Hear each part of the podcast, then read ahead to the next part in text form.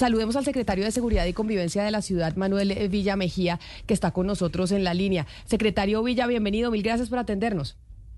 Camila, a ti buenos días y a todos los compañeros de la mesa y a quienes nos escuchan y nos ven en Mañana Blue. Pues aquí estamos en desacuerdo en la mesa de trabajo, unos criticando la medida de ustedes, otros aplaudiéndola, secretario Mejía, pero explíquenos cómo es la medida. Es que no se puede fumar la dosis mínima, no, hay, no puede haber consumo de dosis mínima en la calle en Medellín en todas las en, todos los sitios eh, en todos los espacios públicos de la ciudad eso es lo que ustedes decidieron Camila dejemos claro lo, lo que dices y es Aquí en este decreto nosotros no estamos prohibiendo el consumo de la dosis mínima. La dosis mínima es legal, lo ha dicho la Corte Constitucional, es legal. ¿sí? Entonces, eh, lo que estamos haciendo, obedeciendo a las instrucciones que había dado en su momento la Corte Constitucional, es establecer puntualmente en qué sitios o en qué partes del espacio público aplica la prohibición del consumo de sustancias, incluyendo la dosis mínima, porque en aquellos lugares lo que se busca es proteger puntualmente los derechos fundamentales de los niños, niñas y adolescentes. Entonces el decreto, más que prohibir, lo que hace es que aclara lo que ya prohibió la ley y aceptó la Corte Constitucional y dice, en Medellín puntualmente esa prohibición no puede ser absoluta, solamente aplica para unos espacios puntuales. Y el decreto que ha dicho, se prohíbe el consumo de la dosis mínima en instituciones educativas y 100 metros a la redonda en espacios deportivos y en parques públicos. Sí, incluso eh, para comentar que hay otros alcaldes que han puesto un perímetro todavía más eh, largo, de 200 metros. El, el perímetro es más amplio. Eh, secretario Villa, yo le quiero preguntar por las multas, porque la sanción, la sanción que tienen las personas que tengan estos consumos es multas entre 8 a 32 salarios mínimos.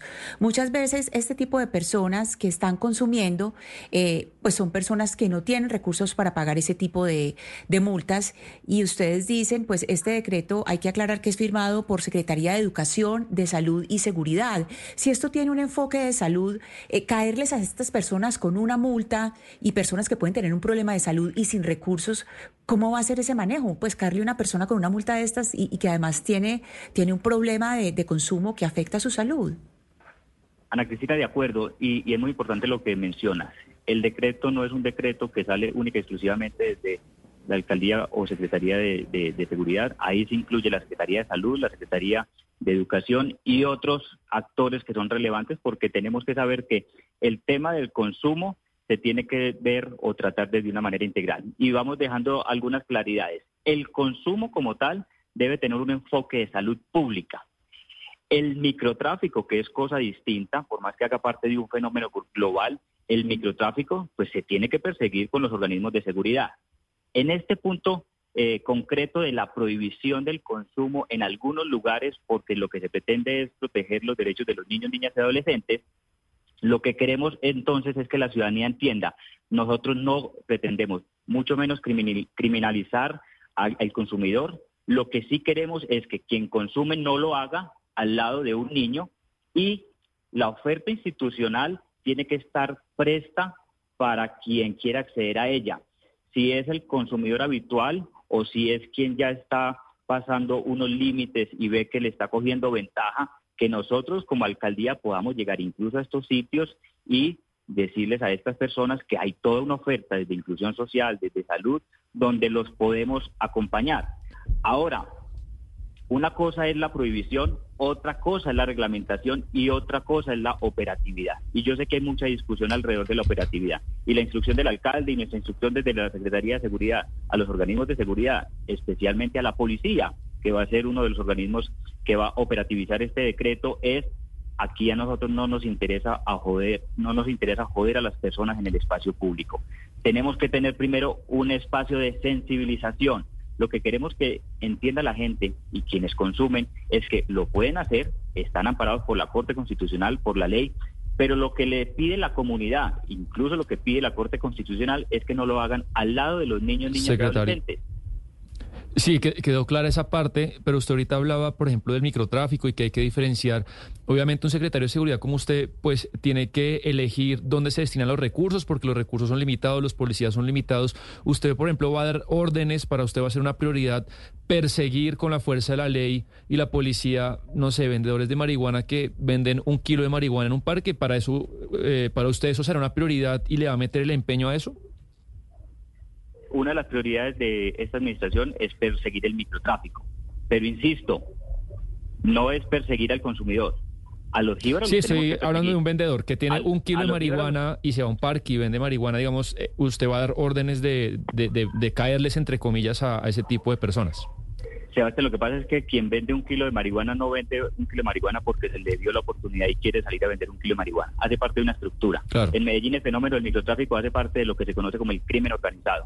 Y entonces aquí tendremos que tener una estrategia frontal, pero estratégica, contra la lucha del, del, del microtráfico sin que ahí caigan las personas que son consumidores, que lo hacen en el marco de su derecho al libre desarrollo de la personalidad, que si tienen que tener una atención, tendrán una atención y un acompañamiento de parte de la alcaldía, insisto, desde el componente de salud pública. Quiero preguntarle algo, secretario, y es que hablábamos de cómo no permitirle, o aquí decían mis compañeros Sebastián Nora y Ana Cristina, que no permitirle a los consumidores em, consumir eh, la dosis mínima en las calles, pues era estigmatizarlos, pero además no permitirles el uso del espacio público, que es de todos.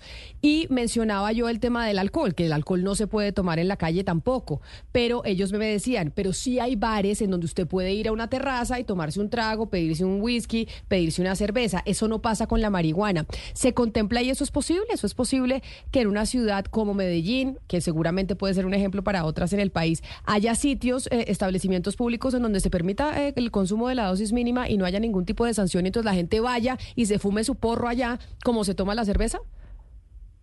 Pues como está la normatividad en este momento, lo que nosotros hemos hecho es, en algunos lugares, prohibir eso quiere decir que en algunos otros lugares, eh, lo que está por fuera de esos que están prohibidos, está permitido el, el, consumo. Y nosotros somos respetuosos de lo que ha dicho la Corte Constitucional. Eh, el consumidor tiene su derecho, nosotros no lo vamos a perseguir. Lo que sí vamos a hacer es a concientizar a la gente de que su derecho es válido pero también tiene que ser válido hasta donde llegan los derechos de los otros. Y nosotros somos conscientes de que esto puede ser un problema y hace parte de una de las dificultades dentro de lo que se conoce como factores de convivencia. Muchas personas, por más que haya alguien que esté consumiendo en el espacio público y sea permitido, porque no está ni en una institución educativa, ni en un parque, ni en un centro deportivo, pues hay gente a la que le choca que consumen. Entonces, es un reto que tenemos desde el punto de vista de la convivencia para que haya consumo, pero también haya consumo responsable. Sí, yo, eh, yo creo que lo, que pregunta usted, Camila, también, pues es que los espacios libres de humo, no si no aceptan vapeadores por, ni, ni cigarrillo, ¿por qué van a aceptar eh, marihuana? Pues yo creo que eso entra dentro de los espacios libres de humo en restaurantes y... Pues porque se pueden crear centros para eso. Se pueden quedar centros de consumo de eh, dosis mínima, o sea, de marihuana, de vapeadores, de cigarrillo, etcétera, etcétera. O sea, porque si se dice que en el espacio público se está estigmatizando al que eh, consume marihuana, ah, entonces yo pues, pensé que era, no se pueden crear sitios que también vayan y, ahí sí y, que la gente y, no y no le perturbe a uno el olor. Es que yo haría exactamente lo mismo con el cigarrillo. O sea, uno por qué se tiene que aguantar el olor de otro. Por eso yo creo, yo creo que esa, yo creo que la marihuana está dentro de esa misma regulación, pues de los espacios libres de humo como los vapeadores pues no, no veo razón por qué no. Pues no, no, le veo ninguna razón para que no esté dentro de la misma regulación. Pero, secretario, yo le quiero preguntar por cómo eh, esta norma va a abordar a los menores de edad. Y se lo pregunto por qué, porque en muchas instituciones educativas lo que están haciendo las estructuras criminales es que se valen de los mismos menores de edad que están en distintos grados para eh, repartir la droga. Entonces, eh, cuando se trata de menores de edad, ¿cómo va a ser? Y cuando hay reincidencia el tema de las instituciones educativas cobra una real importancia. Si ustedes ven en el decreto, en parques y en centros deportivos nosotros no ponemos una prohibición con perímetro, solamente la ponemos en las instituciones educativas, porque lo que se ha encontrado dentro de la labor de inteligencia es cómo muchas de estas estructuras, queriendo llegar a los niños, utilizan algunos consumidores o supuestos consumidores acercándose a los colegios. y empiezan entonces a permear las instituciones educativas, empiezan a coger a los niños desde sexto, séptimo, octavo, para que empiecen a ingresar en su vida al consumo temprano. Nosotros tenemos estudios dentro de los colegios públicos de Medellín, donde desde los años séptimo y octavo ya hay jóvenes que están consumiendo y que ellos aceptan que es posible y probable que terminen cuando salgan del colegio haciendo parte de las mismas estructuras, con quien ya vienen con haciendo confraternidad en los espacios mismos del, del colegio o sus alrededores. Entonces, por eso nosotros no solamente prohibimos el consumo, porque, insisto, tenemos que proteger a los niños, niñas y adolescentes. Dos, perseguimos a los jíbaros. Y tres, alrededor de la estrategia educativa, tenemos toda una lucha estratégica para que sean los niños los priorizados dentro de, nuestra estrategia. Secretario. ¿sí? Sí, sí, pero en, ese sentido, eh, sí, entiendo lo que usted nos está diciendo, la prioridad de los niños, pero entonces eh, profundicemos un poco en la salud, porque aquí estamos hablando, eh, digamos, de, la seguridad, de, todo lo que es la seguridad, pero la salud, ustedes, eh, ¿cuál es la estrategia que está anexa en este decreto para abordar en salud a los menores, a, los adolescentes que ya estén en el problema? La identificación de esos niños, como le decía, nosotros ya podemos tener la capacidad de identificar cuáles son los niños en cada una de las instituciones educativas que están siendo ya cooptadas por las estructuras o que están o pueden eventualmente ser cooptadas por ellas y acompañamiento, no solamente desde educación, sino desde salud, con procesos de acompañamiento tanto a ellos como personas, como niños, pero también a sus familias.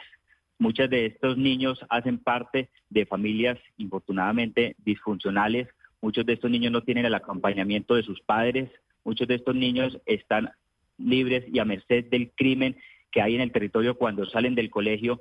Y entonces la estrategia de parte de seguridad, más allá de la prohibición y la persecución de los jíbaros y, el fenómeno del microtráfico, es de manera articulada con Secretaría de Inclusión, con Secretaría de Salud, la identificación puntual de cada uno de los niños y el ingreso de estos niños a un programa y a un tratamiento no solamente para quien ya está consumiendo deje de consumir, sino para quien puede eventualmente llegar a consumir no lo haga. Pero insisto, no solamente a ellos, sino también a sus familias. Pues es el secretario de Seguridad y Convivencia de Medellín, Manuel Villa Mejía, quien nos atiende explicándonos esa medida que tomó la ciudad. Entonces es a 100 metros de los parques y colegios que no pueden eh, consumir los eh, ciudadanos la dosis mínima. 100 metros a la redonda. Y, ¿O podrá ser multado? Instituciones educativas y 100 metros a la redonda. Parques y plazas públicas en sitio y centros deportivos y recreativos en sitio. O sea, pero yo es que aquí yo estoy discutiendo y puede que yo sea mucho más autoritaria. Yo es que lo prohibiría en toda la ciudad, pero eso soy yo que me parece horroroso el, el olor. O sea, que una persona por una cuadra enfrente de su edificio sí se puede fumar su porro si quiere. Correcto, Camila. Y por eso nosotros damos claros, la competencia para la prohibición no es nuestra, la prohibición ya la trae la ley, la competencia que nos da la ley y la instrucción que nos da la Corte Constitucional es establecer puntualmente dónde aplica esa prohibición, pero insisto, una prohibición que está encaminada a proteger principalmente los derechos de los niños, niñas y adolescentes. Secretario, mil gracias por atendernos. Feliz resto de día para usted. Camila, a ustedes igualmente y muchas gracias.